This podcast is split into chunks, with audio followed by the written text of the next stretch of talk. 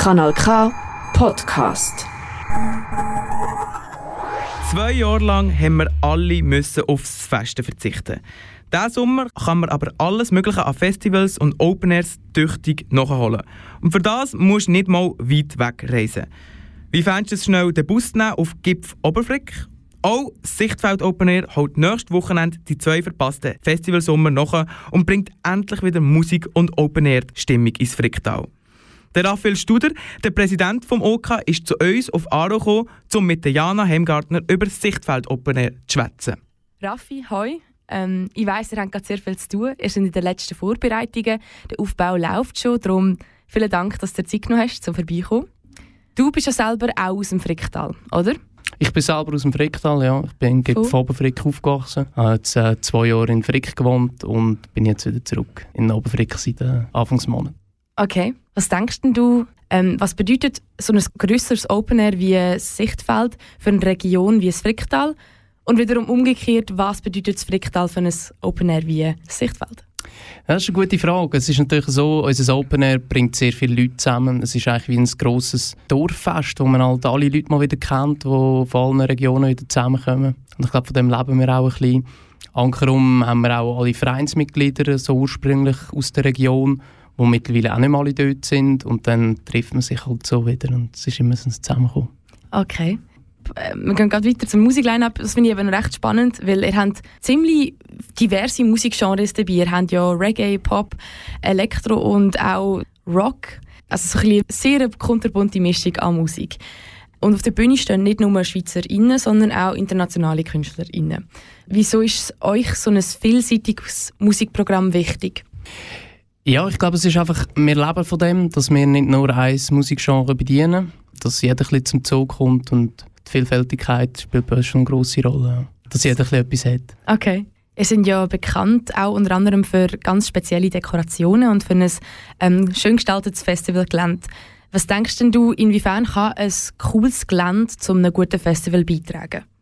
Es ist halt einfach die Atmosphäre, die bei uns anders ist. Ähm, es ist nicht alles auf kommerziell gemacht, dass wir nur Geld eintreiben. Meine, klar, das ist für uns auch wichtig, aber wir haben jetzt nicht einfach eine Bar, damit dort eine Bar steht und ähm, wo man möglichst schnell will raushauen und einfach ein Zelt her tun, sondern wir bauen das alles selber aus Holz, möglichst schön dekoriert, damit einfach die Atmosphäre auch ein bisschen spezieller wird bei uns. Das ist unser Markenzeichen, dass wir uns eigentlich so ein bisschen von den anderen abheben. Mhm.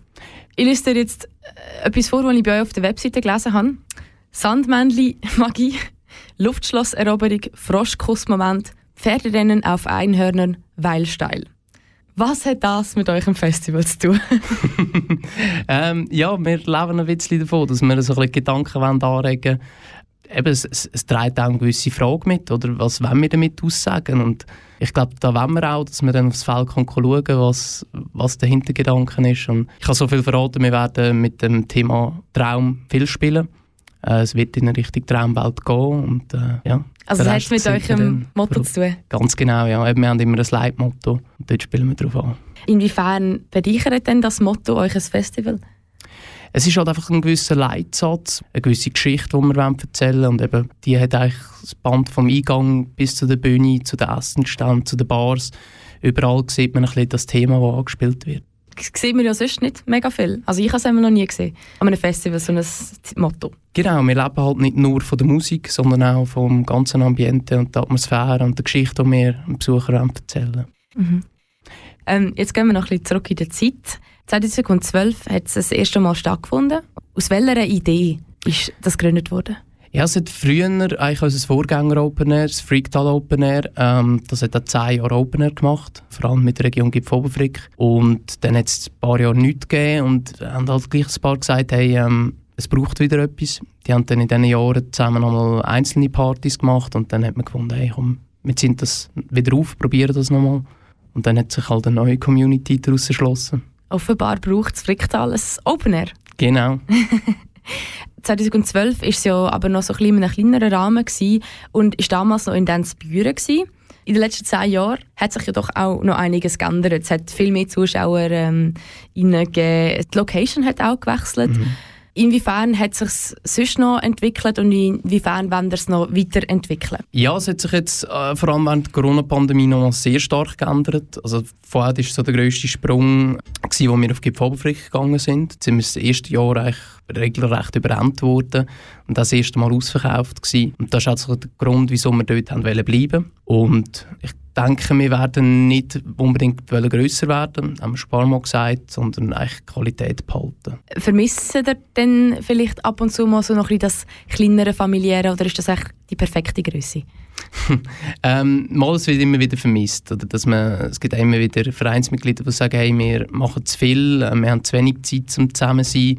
Und wir haben in diesem Jahr probiert, ein bisschen kleiner und einfacher zu fahren. Einfach auch mit Corona oder finanziell. Und haben dann aber schnell müssen merken in der Planung, dass es dann doch immer mehr ausgeartet ist. Und das hat natürlich auch mit dem Verein zu tun, der dann einfach wieder Bock bekommen hat und gefunden hat, ja, jetzt machen wir noch mal ein bisschen grösser, noch mal ein bisschen steiler. Nochmal eine Idee. Nochmal eine Idee, genau. So hat sich das immer aufgeschaukelt. Mhm. Schlussendlich, was freust du dich denn am meisten am Sichtfeld? Also ich freue mich mega fest auf den Aufbau. Das ist immer ein sehr spezielles Ereignis. Aber ich freue mich auch darauf, wenn wir dann am Freitag um 4 Uhr das Gelände eröffnen all die glücklichen Besucher reinlassen.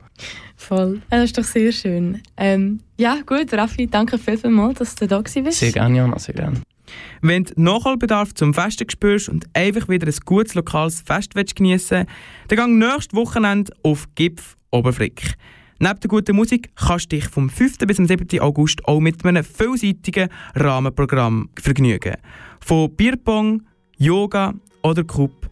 Am Sichtfeld hat es auch musikalisch etwas für jeden dabei. Mehr Infos und Tickets findest du auf der Webseite vom Sichtfeld Open Air unter sichtfeldopenair.ch. Das ist ein Kanal K Podcast Jederzeit zum Nachhören auf kanalk.ch oder auf deinem Podcast App.